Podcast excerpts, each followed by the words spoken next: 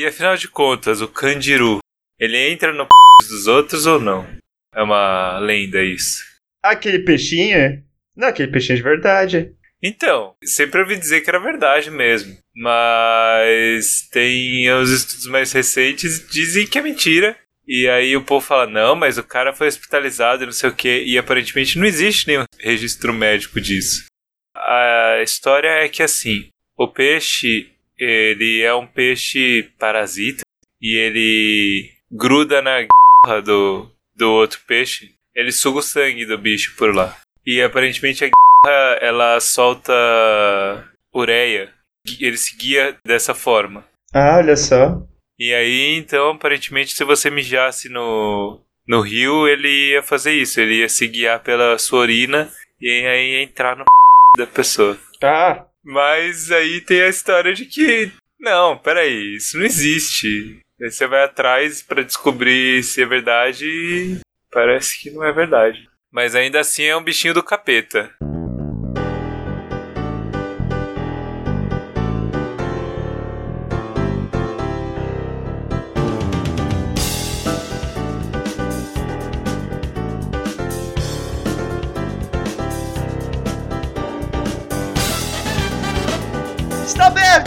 Mais uma sessão do Tetsubo Anime Clube, o seu podcast, como sempre, cristão.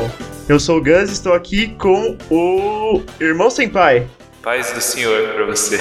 Pai de Cristo. Paz de Cristo. Senpai, qual é o seu peixe favorito? Porque você sabe que nosso Senhor Jesus Cristo era o pescador de homens. É verdade.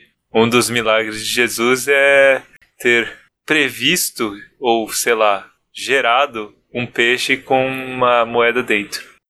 que? Acredite se quiser, esse é um dos milagres reconhecidos de Jesus. Acho que Pedro precisava de uma moeda para entrar num lugar, alguma coisa do tipo. E Jesus falou: vai lá, pesca um peixe que vai ter uma moeda dentro. E é basicamente isso, isso é um dos milagres. É porque alguém no Império Romano precisaria de uma moeda para entrar em algum lugar. Pegar o metrô em Jerusalém. Era uma taxa, era, era pedágio do povo. Os caras estavam cobrando pedágio pra ele passar. Ah, isso é importante discutir também. Que é Jesus?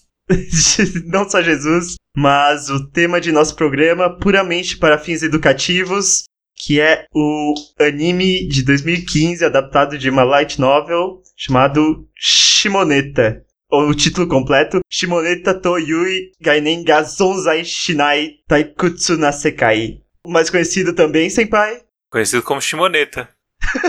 Ou em inglês. Ah, em inglês, Shimoneta, a boring world where the concept of dirty jokes doesn't exist. Ou em português. E em português seria Shimoneta, um mundo chato onde o conceito de piadas sujas não existem. Mas, Senpai, por que vamos falar de Shimoneta? Porque a gente muito que gosta de Shimoneta, e a Shimoneta faz parte da nossa história. Parte desse, desse podcast foi construído em cima de Shimoneta. Mais importante do que nossa história é entender um pouco da história do Japão. Porque Shimoneta é ligado diretamente com a evolução da censura no Japão. É, Shimoneta é crítica social foda. Mas, enfim, senpai. Qual é a história da censura no Japão? Assim, especificamente eu já vi, mas eu não lembro. Mas a censura de coisas consideradas safadinhas no Japão é bem pesada, é bem forte. O Japão não é o país que tem aquele festival com um e vai ter que censurar duas palavras aí? Sim. Não, nem p nem rola são palavrões. é termo técnico e rola é. Não, não, não. É um animal. Porque esse é um podcast cristão, então vamos respeitar o direito das crianças de crescerem puras e saudáveis e vamos censurar tudo que é safadinho. Aí é isso. É... Japão, qualquer mãos dadas tem que ser censurado. Mas assim, e aquilo que nós comentamos de gravuras de pessoas disputando duelos de, de flatulência e yokais com bunda de fora. Tem essa história, né? Aparentemente, na verdade, era bem. Até um certo momento do Japão era bem normal, assim, tipo, dane-se, todo mundo faz o que quiser. E tinha os desenhos aí, e esses desenhos clássicos, no meio desses começaram a aparecer uns desenhos meio pornográficos. E acho que a ideia era realmente chocar, né? Era, tipo, além de mostrar uma coisa pornográfica, ele tinha o objetivo ali de ser. De desafiar ali a sociedade mesmo. E aí o imperador não curtiu e mandou parar com tudo essas p. Oh, uma coisa assim? Assim, é quase isso. Esses desenhos aí são conhecidos como Shunga. Mas a, a maioria que chegou até nós, no ocidente, é do estilo Kyoe, que já é do Shogunato. Quando o Japão estava mais ou menos pacificado, então tinha uma cultura mercantil e uma cultura urbana muito, muito forte. E você sabe que cidade é esse antro do capiroto, né? Os comerciantes, as pessoas passando na cidade iam direto para esses estabelecimentos de baixa reputação e fazer os negócios. E quem não tinha dinheiro para fazer os negócios podia pelo menos comprar figuras de pessoas fazendo os negócios. Mas o Shogun não gostava muito dessas, dessas baixarias, né? Ele tentou banir, mas como era meio feudal ainda, e tinha os senhor feudal que gostava de uma sacanagem, então nunca deu muito certo. Nunca foi extirpado completamente do Japão até a era Meiji, onde, inspirado pelo contato ocidental, passaram as primeiras leis mais pesadas de segurança pública. Na era Meiji, a primeira lei relacionada à censura foi a Portaria de Publicações de 1869. Baniu vários, vários assuntos de, da imprensa. E daí é isso, durante era Meiji apertaram em termos de controle da imprensa, tanto para fim de propaganda do Estado quanto para fim de controle da moralidade até 1907, onde efetivamente passaram o parágrafo 175 do Código Criminal de 1907, que diz que uma pessoa que distribui ou venda desenhos, é, escritos ou qualquer outro objeto obsceno ou que mostre publicamente o mesmo deve ser punida com uh, um trabalhos forçados por não mais do que dois anos ou uma multa de não mais de, de 5 mil ienes. O mesmo pode ser aplicado a uma pessoa que possui o mesmo objeto para o propósito de venda. E essa é a lei que ainda está em vigor até hoje. Então, quer dizer, até hoje você pode ser condenado a trabalhos forçados. Ou uma multa de, de 5 mil ienes, que é mais ou menos 50 dólares. Porém, deram uma afrouxada nisso, porque em 1920 inventaram um negócio chamado Eroguro, que é o que mais ou menos o que as pessoas associam às coisas safadinhas japonesas, que é levar tudo ao extremo. Ah, era isso que eu tava falando. Que o Eroguro, aí a ideia é realmente chocar. É realmente chocar, que foi um estilo que surgiu nos anos 20, inspirados pelo modernismo. Então a parada é chocar. Que vende a isso, que vende a violência. Violência. Violência e velocidade do som. Isso. Daí a sacanagem tava tão grande que falaram: chega, Agora aqui é moral e bons costumes e invadir a China. Daí, com o militarismo e com a guerra, meio que o Japão tornou-se um estado totalitário e controlou muito forte toda essa parte de safadagens até. Até quando, sem pai? O fim da Segunda Guerra, não sei. Até os americanos chegarem. Toca o América.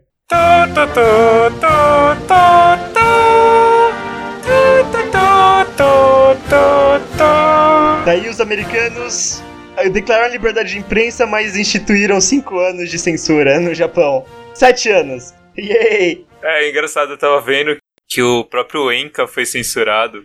Que, tipo, grande parte dos, das peças mesmo, elas tinham a ver com conquistas militares antigas, né? E aí isso era considerado militarismo japonês, então não podia e só voltou a poder porque um dos grandes oficiais americanos acreditava que era uma forma de arte e convenceu o resto de que era e que não devia zoar não. Sim, tanto que um dos primeiros processos de censura no pós-guerra foi sobre um autor que começou a escrever umas pornografias sobre a corte imperial. Eu falei Enka, mas é Kabuki entre a música pop dos anos 50.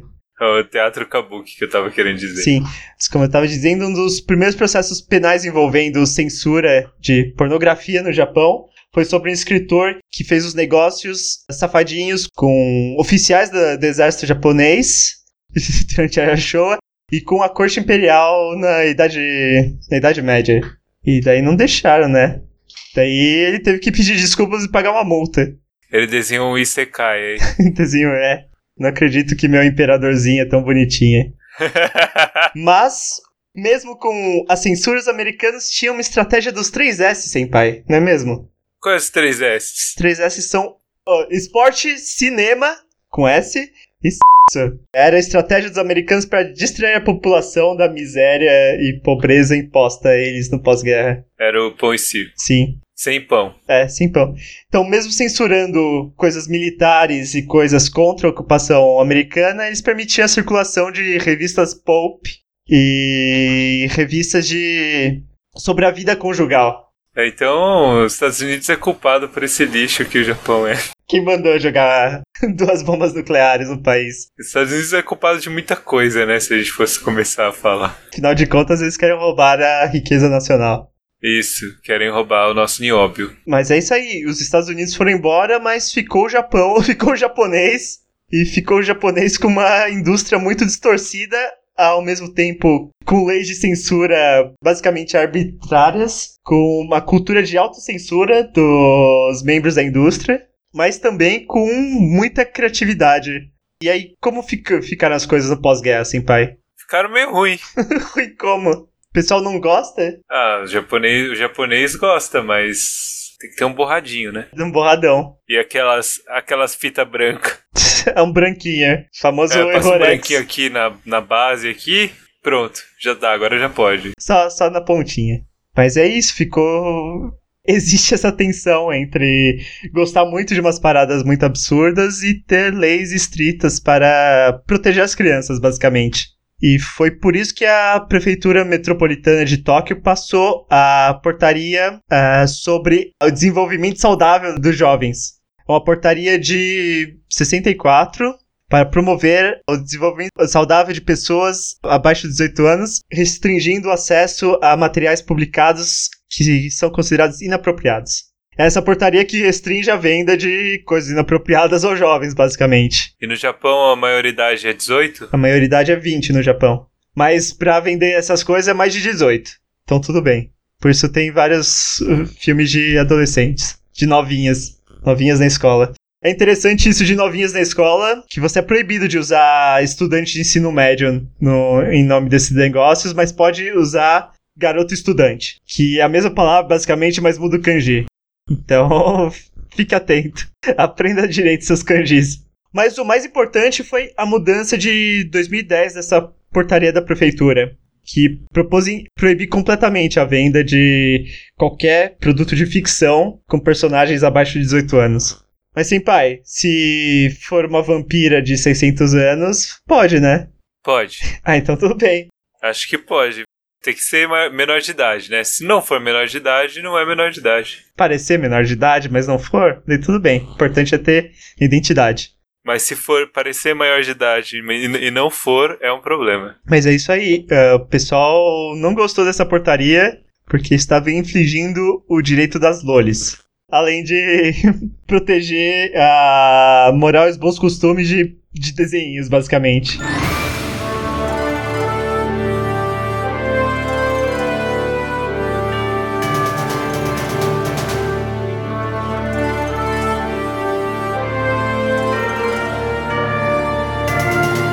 E, inspirado nessa lei, o autor de Shimoneta fez a sua série. O Hirotaka Takakagi. E. Senpai. Você diria que ele fez um trabalho de não ficção, então? Eu diria que ele fez um trabalho de premonição, Por que, talvez. Senpai? Do que, do que se trata Shimoneta?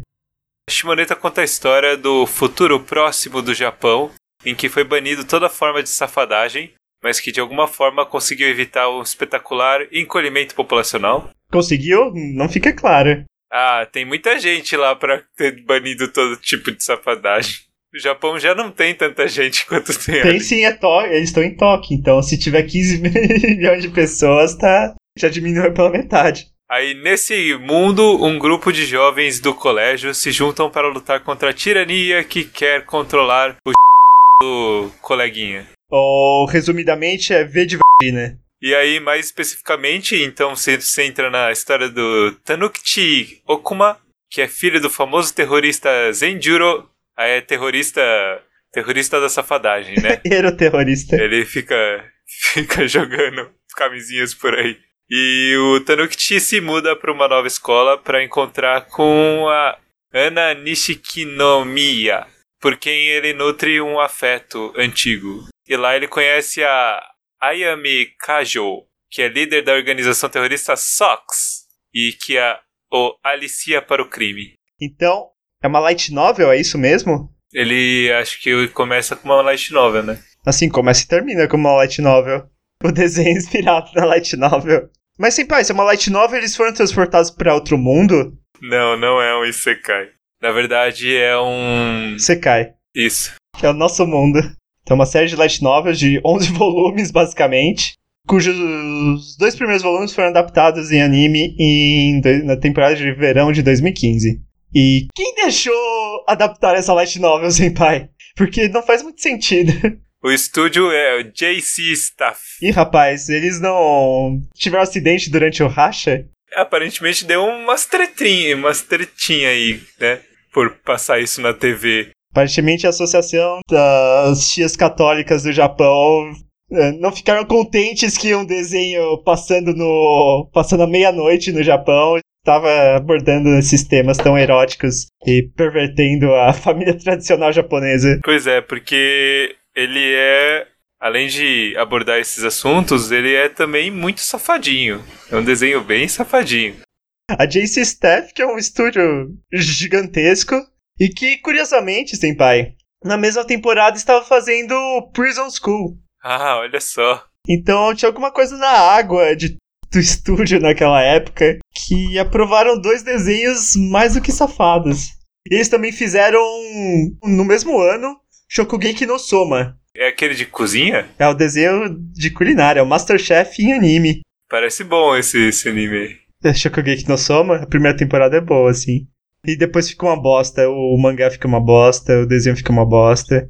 Enfim, Shokugeki no Soma que finge que é Masterchef, mas é é Emanuele na Terra da Comida. Nosso ouvinte não entende essa referência. Não, com certeza não. Por algum motivo, a JC Staff na época estava muito interessada em safadagens. E por isso eles recrutaram um diretor mais ou menos para adaptar a Shimoneta, que é o Yohei Suzuki. O que mais esse sujeito fez, hein, pai? Tem alguma coisa eh, famosa? Então, de conhecido. E conhecido eu quero dizer conhecido por mim. Ele fez o famosa adaptação de light novel, da light novel chamado Ah, é errado uh, flertar com garotas numa dungeon. Então ele fez a adaptação dos OVAs de Damate e Sword Oratória, que é muito criticado. Ele também foi o diretor de alguns episódios de uh, Nodami Cantabile, que é um shoujo de música, de música clássica. E depois de Shimoneta, ele foi o diretor de Planet With. É talvez o melhor desenho que ele tenha feito. É o único que eu conheço. Além de Shimoneta, óbvio. Além de Shimoneta, que é, que é o ápice da carreira dele, alguns diriam. E alguns eu quero dizer esse podcast. É isso aí, Senpai. Chamaram um cara time B enquanto deixaram Prison School na mão de alguém, de um diretor, alguns diriam audaz, arrojado. E também deram a composição da série para um escritor. Um escritor que fez algumas coisas interessantes, não é, Senpai? Que é o Masahiro Yokotani. Que também trabalhou com o diretor em Nodami Cantabile depois de Shimoneta fez coisas interessantes como Sakura Quest, que é meio que a continuação espiritual de Shirobako, e também fez Bunny Girl Senpai. Porém, mais importante, antes de Shimoneta, ele fez o script de Keroro Gunsou. Olha só. Então, pelo menos, a composição da série tava, tava garantida. Mas, Senpai, ah. você diria que Shimoneta é uma boa adaptação de light novel? Então, eu desconheço a light novel, né? Sim, não, mas só pelo resultado de Shimoneta. Eu diria que é um bom resultado. O que seria uma boa adaptação de light novel? Quais elementos um anime precisa ter para ser considerado uma boa adaptação? Precisa ter desenhos. Tinhas. um outro mundo. Outro mundo. Waifus. É, desconheço as, as características importantes aí. Como você traduziria um livro para uma, uma mídia audiovisual? Eu acho que eu faria tudo errado.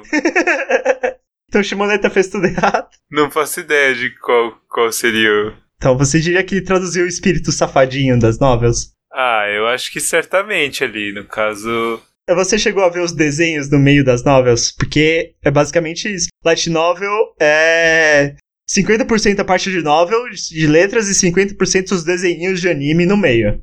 Porque senão é heavy novel. Então, olhando as ilustrações, eu diria que Shimoneta consegue ser traduzir o espírito da light novel na tela. Ah, sim, eu acho que sim. E os personagens também são bem reconhecíveis. Sim, eu diria que traduziu bem o character design light novel. Até de uma forma meio complexa, que o uniforme deles é. Não só o uniforme, mas todo o design deles é bem desenvolvido. Então cada personagem principal tem, tem uma silhueta própria, tem uma forma diferente de usar o mesmo uniforme e de usar também o gimmick principal desse mundo, que são os Peacemakers.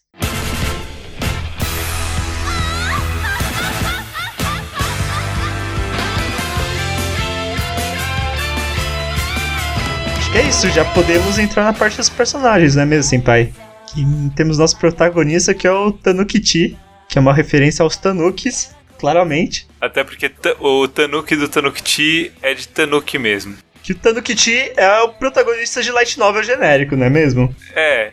De uma forma geral, eu diria que Shimoneta tem uma estrutura, uma estrutura clássica. Uma estrutura bem convencional. As metade das light novels que não são protagonistas que morrem e vão para outro mundo são protagonistas que estão na escola e são japoneses genéricos. É, então. Então já aproveitando, vou comentar aqui ele tem essa. brinca com essas coisas, né? Quer dizer, não sei se brinca ou se é sincero com essa coisa. De ter uma. um personagem principal genérico que é um estudante transferido e tem a personagem Mary Sue, que é presidente, e tem o personagem que é o guarda-costas dela. Então é uma coisa bem bem classicona. No primeiro episódio eles já apresentam todos os personagens assim, tipo, eles se cumprimentam, falam oi, eu sou não sei quem, coisa do tipo, então é uma forma bem direta de apresentar também. Então, nesse quesito, ele é bem conservador. Sim. Conservador no. no conservador na economia. Na forma e, e liberal nos, no conteúdo. Mas, sem pai, quando ele para de ser conservador? Porque não demora muito. não, não. Logo de cara já começa a ficar estranho. Que já começa com o ataque terrorista. Com a introdução da. da deuteragonista a Yami Kajo, que é inspirada no famoso doujinshi uh, chamado Emergence, não é mesmo? pois é, bem parecido assim. Mas tem um final feliz nesse caso. A impressão que dá é que na light novel ela não é tão parecida. Será? Então, a segunda personagem que a gente está citando é a Yami Kajo, que é Setsuge no Ao. O que isso significa, senpai? Ah, eu não sei, as traduções divergem. Qual a sua tradução? Aqui estava traduzido como Tundra Azul. Peguei a mesma versão que você, mas a primeira versão que eu vi não era isso que falava. O que falava? Acho que era neve, não era tundra, era um negócio. Tundra é um campo nevado. É, essa é a ideia, alguma coisa assim. A ideia é um negocinho azul no meio de uma imensidão branca. Que é o epíteto que ela usa. A Kajo, depois do ataque, você descobre que ela faz parte também do. Do Conselho Estudantil. Ela é vice-presidente do Conselho Estudantil. Olha só a sinopse do. Segundo a Wikipedia, a sinopse do, da Light Novel começa com: Uma garota grita p enquanto correndo para a estação de trem, e nesse momento eu caio com a cara no chão. a Academia Tokioka, que é a número um no Japão em termos de moralidade. O bastião da moralidade. Da moral e bons costumes nesse Japão distópico. Mas por que esse Japão é distópico, pai? É, não é, maravilhoso, cara. E o que tornou o Japão maravilhoso? Com a aprovação de certas leis, as pessoas começaram a usar os peacemakers. Por isso que eles têm a paz reinada. E os peacemakers são dispositivos, são basicamente iPhones que você gruda no seu corpo. Assim, né? São coleirinhas e pulseirinhas. Coleirinhas e pulseirinhas que monitoram o que você tá falando e fazendo, porque foi meio gradativo, né? Acho que essa que é a graça, que é, também é uma coisa que... Aqui, é uma crítica social foda. É, é, uma, é a coisa que o, que o autor tá querendo explorar. Quer dizer, primeiro você começa com um negocinho, depois eles falam assim, ah, vamos usar os peacemakers, beleza. As pessoas começam a usar o peacemaker, Aí de repente o Peacemaker começa a monitorar o que você tá falando. Aí de repente o Peacemaker começa a monitorar o movimento das suas mãos. É, e censurar é, certos sites, por exemplo. Tipo, você não consegue ver mais certos sites, certos vídeos e coisas do tipo. E chega uma hora o Peacemaker tá ouvindo tudo que você tá falando e vendo tudo que você tá fazendo. E qualquer coisa que você faz de errado. Chama os tiras. E aí, durante a trama ali do, do anime, a gente observa qual seria o, próximo passo, não é mesmo? Sim. O grande enredo da primeira metade, que adapta a primeira light novel, é que estão tentando passar a lei de proibição eti, que tenta impor nas pessoas o novo modelo de peacemaker, que é basicamente um cinto de castidade. E isso vai garantir a moral e os bons costumes das crianças. Então, se a Kajo, ela é vice-presidente, quem é presidente do conselho estudantil? É a personagem com cabelo com cabelo não realista do desenho e também o motivo pelo qual o Tanukichi entrou nessa escola de alta moralidade, que é a Ana Senpai, Ana Nishikinomiya, que é uma garota muito pura e a filha da Hillary Clinton, que tenta impor a nova lei. Mas como deixar o Tanukichi entrar no conselho estudantil então? Pra encontrar todos esses personagens. Tanukichi, na verdade, ele vem de uma escola com uma taxa avaliação de moralidade muito baixa, além dele ser o filho de um terrorista. Porno terrorista, sei é lá. Bin Laden do Japão. Então ele seria uma opção péssima, né, você pensar. Mas na verdade não, ele é uma ótima opção porque como os outros personagens foram criados naquele ambiente, eles têm um desconhecimento do que seria as coisas safadinhas e como que acabaria sendo explorado essas coisas safadinhas e o Tanuki basicamente precisa fazer parte para ajudar eles. Porque a... eles são um bando de c... Eles olham o e só enxergam uma massa redonda. Mas, sim, pai, são só três pessoas então no conselho estudantil? Sim, três. É... Ah, não. não, não uma pessoa. E tem também o nosso colega Airik Gouriki, ou Gorira Senpai. Que é quem? Que é o Gamagori, basicamente. que é um rapaz muito forte, bem apessoado, que preza pela, pela segurança do conselho. E é o tesoureiro, por algum motivo. Mas que no fundo é uma pessoa com, com coração de ouro. Muito apaixonada. Pois é, como o Tanukichi acaba se envolvendo com a Ayami, que também tá no meio do conselho, a Kajo Senpai chantageia o Tanukichi a, a ser um terrorista safada. E aí ele vai fazer parte da organização SOX. S-O-X. Meia Senpai. O que isso significa? É um nome que a que a Yami Kajo inventou que significa Sex happens more often during Christmas X, né? É, isso ocorre mais frequentemente no Natal. É o SFN. Daí, a partir disso, os dois meio que tem que fazer atos terroristas. Nesse primeiro episódio também aparece mais uma personagem, não é mesmo? Uma personagem muito importante. Alguns diriam que é a mais importante do desenho. Personagem relevantíssima. Grande bióloga que está atrás do segredo da reprodução humana que é a Ryoka Fua. Que é minha waifu pessoal. Por que é sua waifu, senpai? Isso eu não entendo. Sei lá, que eu gosto de cientistas. Olha só. E mais importante do que a Fua é a minha waifu, que é a Binkan. Quem é a Binkan, senpai? Binkan é uma personagem de fundo, inicialmente de fundo, e por um grande tempo ela fica só de fundo. Por 12 episódios ela fica de fundo. Tirando o último. No último episódio ela se torna personagem de verdade. Não muito de verdade, ela tem 30 segundos de tela. Ah, mas ela, ela tem falas. ela sempre tem falas, aparece em todos os episódios. Ela é um figurante de, com falas no, nos outros. Pois é, ela que representa o japonês médio. Ela é só uma estudante. Que é muito sensível. Por ter sido criado nesse mundo repressivo, ela tem um nível de sensibilidade muito alto.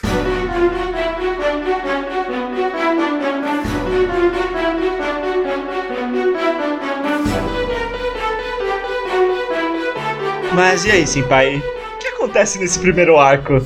Estão tentando impedir a aprovação dessa lei de proibição eti. Mas por algum motivo, isso escala de uma forma inacreditável nos quatro primeiros episódios. Então, nos segundo episódio, a backstory do protagonista, basicamente. A backstory do protagonista do mundo também, porque você descobre que aparece o Shinzo Abe pra começar. Nosso querido 57 primeiro-ministro do Japão, que tá por trás dessas leis, né? Que é conservador. Ah, o segundo episódio da proteína na urina, que tem várias estatísticas interessantes sobre o Japão. E é o que também nos introduz a outra futura membro da SOX, que é a Saltomi Otomi. E quem é essa moça? Que é um nome horrível. é um nome genial. Ela é uma pequena travessa. que gosta muito de desenho. Sim, é uma grande artista. Mas está sofrendo com um, um bloqueio artístico quando é introduzida. Por ter se apaixonado pela Ana Senpai. Mas ela entra no SOX para superar esse bloqueio e ela. Como ela consegue tornar-se uma artista plena? Então, ela começa a ver e pesquisar o conteúdo de safadagem e ela começa a produzir ela mesma as safadagens em desenho, utilizando-se da sua boca. Porque, como eles utilizam o Peacemaker na, nos pulsos, o movimento das mãos são monitorado e se eles desenharem qualquer safadagem, de alguma forma esse o sistema reconhece. Eles estão nessa, nessa questão aí de combater os Sox, porque. Sex Crusade. Eles são basicamente agente duplo, né? Por um lado, eles são a própria Sox, a Kajo e o Tanukti. Por outro lado, eles fazem parte do conselho estudantil que está com o intuito de destruir a SOX. E aprovar essa lei. E aí tem várias coisas aí, eles ameaçam colocar proteína no, na urina dos, dos meninos. E no primeiro episódio tem a cena mais explícita do desenho, que é as moscas fazendo amor. E eles divulgam a cena das moscas fazendo amor e as pessoas não sabem como reagir a isso, elas se sentem bem estranhas. As crianças. As crianças têm tudo, tem umas poluição, tudo. Então esse é o ato terrorista que eles praticaram. Então basicamente, é, nesse primeiro momento, o objetivo deles é gerar um caos aí, gerar umas polêmicas e impedir, de alguma forma, impedir que a, a lei seja aprovada e no meio do tempo educar as crianças a o que é essa safadagem, o que, o que a safadagem significa e como fazer bebês. E aí, para ensinar as pessoas a fazer bebês, eles precisam de um guia visual, basicamente. Mas antes, é, eles percebem que a presidente tá meio avoada, ela tá meio estranha. Ela fica estranha depois que eles tentam recrutar a Saltome, e a Saltome quer ajudar a presidente de alguma forma, combatendo os stalkers dela. E na luta contra os Stalkers, o Tanukiti meio que cai em cima da presidente. Ele cai por cima dela e acontece um contato físico intenso ali. E aí ela fica apaixonada. e aí, nesse mesmo tempo, Tanukiti começa a receber cartas de stalkers dele também. Umas cartas meladas. Aí o plano é, então vamos colocar um. Coloca na frente da sua casa. Vem em mim. Que você também sente isso e que pode vir. Ah, sim, e por que eles fazem isso? Porque eles querem se ver livres dos stalkers para poder distribuir pornografia por aí uh, livremente e impedirem a promulgação dessa lei. Não, além disso, a Saltomi quer ter uma, uma visão real do, da coisa, então ela fica escondida no armário dele e espera que alguém vá lá buliná-lo porque ela quer ver isso. Mas aí aparece a nossa querida Ana Senpai, não é mesmo? E rapaz, e neste momento ela se torna o núcleo central de Shimoneta. Nesse momento ela se torna o Nêmesis do. uma Yandere louca. Completamente enlouquecida. Essa é uma das cenas mais. Eu acho que é talvez a cena mais pesada do. Sim, é a grande virada de Shimoneta e é o grande ponto de recomendação do desenho. E é basicamente uma cena de estupro.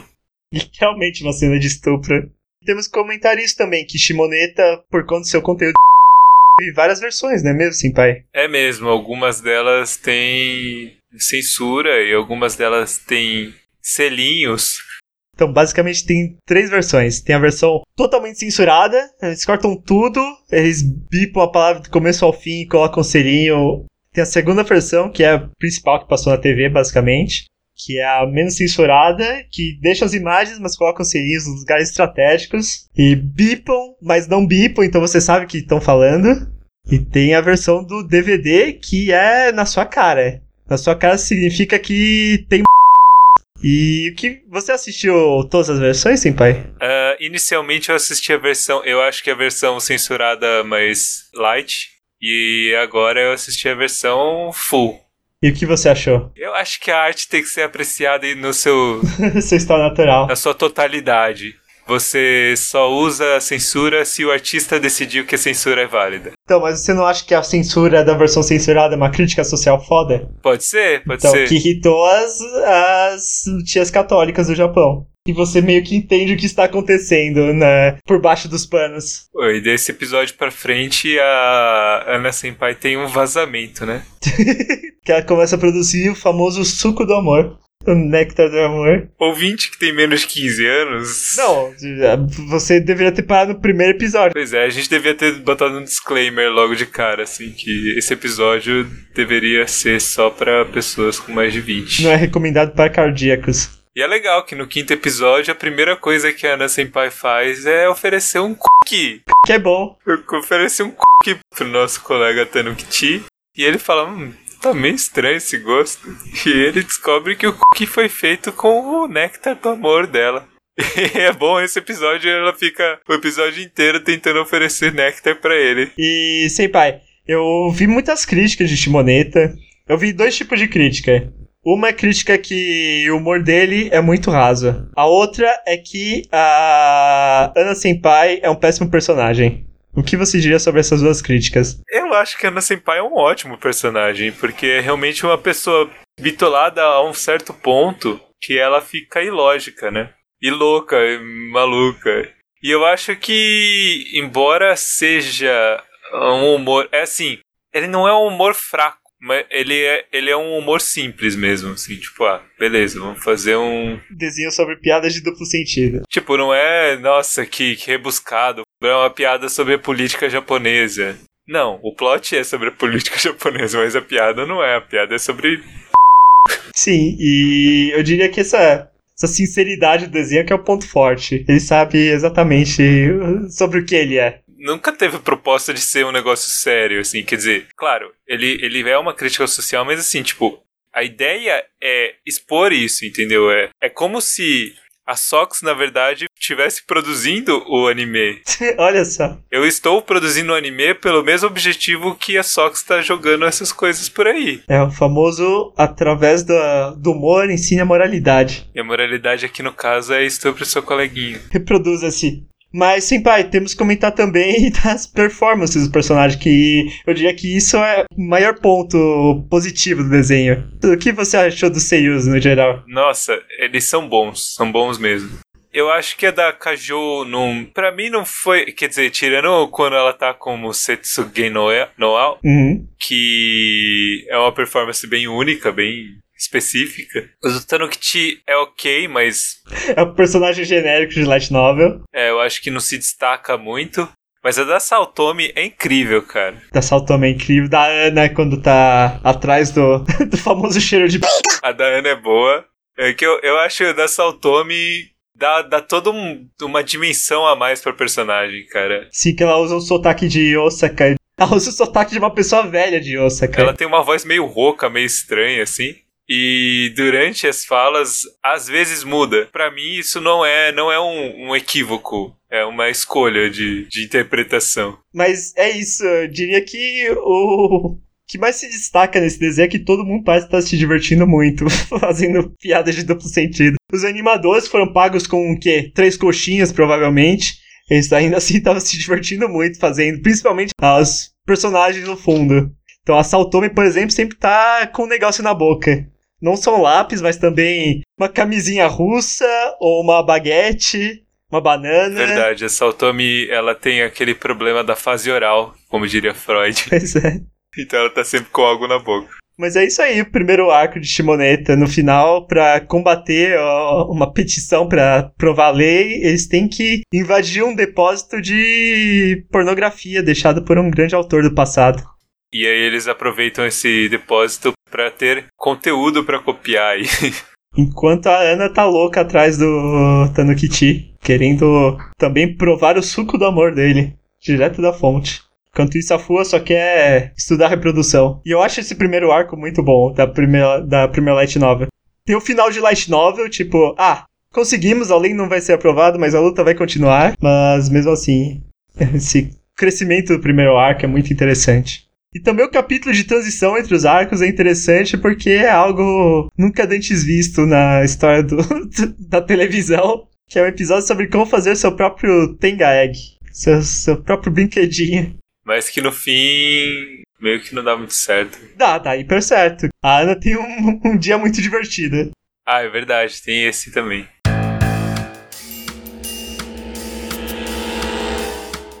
E depois, Senpai, segundo arco. O que você acha dele? Então, o segundo arco nos apresenta a dois novos personagens que pessoalmente eu acho que não precisariam existir. Principalmente o novo vilão. O novo vilão é desnecessário. E quem é o novo vilão, Senpai? O novo vilão é o cara das calcinhas. Ele é, dependendo da tradução, White Climax ou White Peak. É o p... branco. Isso. Literalmente acho que se traduziria como branco na ponta. Ponta branca. Que é basicamente o xixi de Samurai X, mas com calcinha ao invés de, de atadura. É uma múmia de calcinha com a p... fora. E que é só um pervertido, basicamente. Tá manchando a reputação da Sox. Ele fica falando que tá junto com a Sox, mas o pessoal da Sox fica tipo. Não, ele é só um tarado e a gente não tem nada a ver com isso. E... A gente que anda com uma calcinha na cara e sem roupa, não tem nada a ver com isso. É, essa cena da Binkan. Todas as participações da Binkan estão anotadas aqui. A Binkan é ótimo. Binkan é o melhor personagem. E quem não é melhor personagem, Senpai? Mas que tem o um melhor design do desenho? A não melhor personagem é a Kosuri Onigashira. É isso? Sim, que é a filha de um grande magnata da mídia japonesa que está por trás do financiamento das organizações eroterroristas. Mas ela quer mais excitação na vida dela. E por que ela quer isso, Senpai? Não sei por que, que ela quer. Porque o cabelo dela é uma glande. Pois é, eu acho que essa sim é a pior piada do, ah, não, é uma ótima piada. Ah, é muito fraco. É ruim porque ela é uma loli, mas é boa porque o cabelo dela é uma glande, cara. É só isso. Ela é tão idiota. É, é muito bom. É sem graça. Não é sem graça. Eu acho, eu acho fraco. São as, as duas personagens mais fracas do, do anime. Ela é fraca e desagradável. E quem não é fraco, mas talvez seja desagradável? Você tá querendo dizer da pessoa Oboro Tsukimigusa. Essa pessoa. Que é a trap. It's a trap. Mas é uma trap dublada por quem, senpai? Por quem? Pela Sumipe. O Esaka Sumire. Fazendo uma voz de trap. Olha só, eu desconhecia. Não reconhecia a voz dela. E tá na, tá na cota da trap, né? Porque tem que ter tudo, tem que ter um de cada nesse desenho. Daí introduziu uma Loli, introduziu o Boys Love com o Gorik, que em algum momento se apaixonou pelo Tanukichi. Pior que meio que. meio que é isso mesmo. Eles fazem a piada no, nos desenhos ali, eles fazem um negócio de boys love mesmo. Mas dá a entender que, que realmente o, o Gorik criou uma afeição forte pelo Tanukichi aí. Gorik que realmente é um tapado com relação a esse tipo de coisa. Tanto que ele usa lingerie feminina. Mas é da irmã dele, né? E o Tsukimigusa ganha uma massagem, não é mesmo? é o golpe especial do Tanukichi que ele aprendeu com o pai. A grande cena.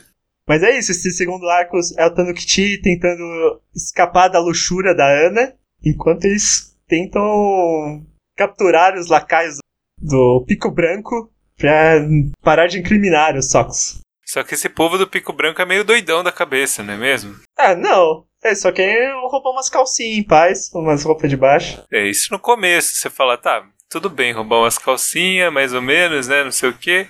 Só que depois eles sequestram os ônibus. Pra roubar calcinha. Tá, mas sequestrar pessoas pra roubar calcinha torna o sequestro mais relevante do que roubar calcinha. Eu não acho. Acho que é crime de qualquer jeito. E criminosos têm que ir pra Shinro. É, né? que é aquela regra, né? Se você pune as, os crimes menores com bastante rigor, você acaba coibindo os crimes maiores. Exatamente, a, a, teoria da janela quebrada. E daí é isso, a garota com cabeça de p...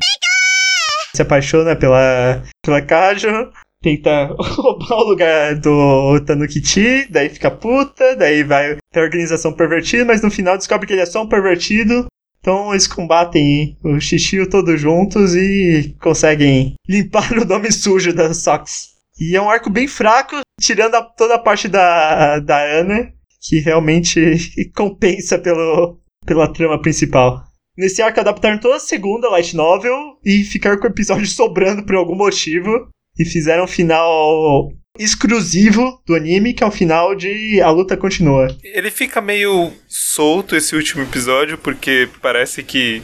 Parece que já acabou, mas tem mais um. E já acabou e tem mais um. Por outro lado, eu achei bom, achei legal esse último episódio. É legal porque junta todos os personagens, basicamente. E ele dá uma salvada no na segundo que essa esse segundo arco não é tão bom, então você dá uma resgatada aí.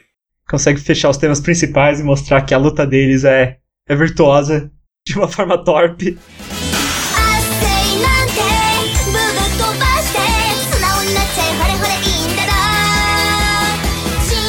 Sim, pai. Mais importante que arco, que personagem, são as aberturas e os fechamentos dos animes. E o que você diria sobre, sobre essa parte essencial de Shimoneta? Então, a abertura ela é divertidinha, mas ela é meio simplesinha. Não é simplesinha, cara. É a perfeita abertura de Tokusatsu. Pois é, ela tem, um, ela tem uma narração no começo que explica o cenário, o cenário do mundo. E faz referências a coisas atuais que foram extirpadas nesse futuro. Tem referência a eroguês, que são jogos safadinhos. jogos safadinhos da década de 80, no caso. Sobre figures, safadinhos. Sobre o, o caminhão. Você conhece aquele caminhão, pai? Com espelho? Caminhão? É, tem um caminhão que explode, cuja boleia é um pouco diferente. Ah, sim, um caminhão de espelhos. Não conheço esse caminhão, não. Pra que serve esse caminhão, sim, pai? Eu imagino somente que esse espelho deva ser um espelho de, de duas faces. Não sei, para que serve esse Serve para produções cinematográficas. Então a ideia é estar fazendo os negócios no meio da rua. E também tem uma piscina. E a piscina também é uma piscina icônica, aparentemente, porque eu desconheço esse mundo. Eu não vejo essas coisas não. vê. no mundo da pornografia japonesa. Conhecida como aquela piscina, que é um cenário essencial em todas as produções. Que é uma piscina numa cobertura, aparentemente, né? Uma bela piscina.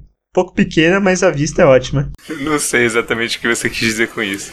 E além da abertura, sempre o fechamento, a famosa engine. E a engine, a engine muito interessante e a engine é cantada pela nossa queridíssima patrona espiritual Uesaka Sumire. Patrona espiritual da União Soviética. Patrona espiritual da nossa coletivização dos meios, dos de, meios produção. de produção. Não só é cantada, como por algum motivo quiseram até colocar toda a estética dela com as estrelinhas no fundo. Sim, então, eu ia comentar isso também. Engraçado que ela conseguiu de algum jeito ou por algum motivo aquilo foi parar foi parar na, na, própria engine. Ela meio que dominou toda a engine com a força de sua personalidade. Foi, foi um acordo. Eu, eu vou fazer, mas tem que colocar uma referência bem explícita. A mim tem que colocar também a minha, o peixinho. Qual o nome daquele peixe, sem pai? Esqueci. eu não sei. É enguia de jardim. A enguia de jardim é um animal fascinante. O seu corpo tem uma forma alongada e circular que pode medir 40 centímetros de comprimento.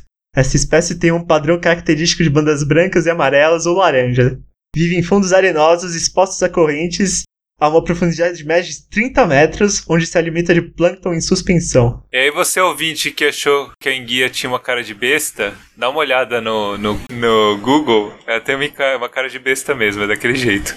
Ela vive onde mesmo? Ela vive em, em fundos arenosos, dentro de buracos tubulares na areia, colocando a cabeça e a parte dianteira do corpo de forma para se alimentar, escondendo-se depressa se sentir, ao se sentir ameaçada. Mas aí, podemos chegar em considerações finais de Shimoneta. Não, eu também quero fazer um micro comentário sobre, sobre a engine. Essa é a. Foi o momento que me apresentou a Sumire, então é um momento muito importante, marcante aí nessa na minha vida, que acho que é um ponto de virada aí, virada para baixo no caso, né, da minha vida, que combina com este este podcast. Então acho que esse é um ponto muito importante para esse podcast. Meus pêsames. Tudo bem. A gente sabia que isso ia acontecer mais cedo ou mais tarde. Você começa vendo o Jaspion, depois vai pra convenção de anime, e daí o que acontece? E Shimoneta. Pois é. Vai pra convenção de anime, vira DJ de uma rádio de anime.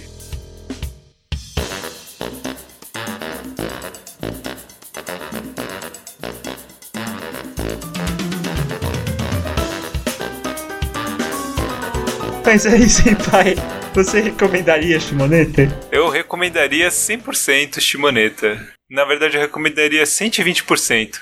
Você diria pra pessoa pegar um rolo de papel higiênico antes de assistir? É, eu, eu diria que vale a pena ter um lencinho por perto.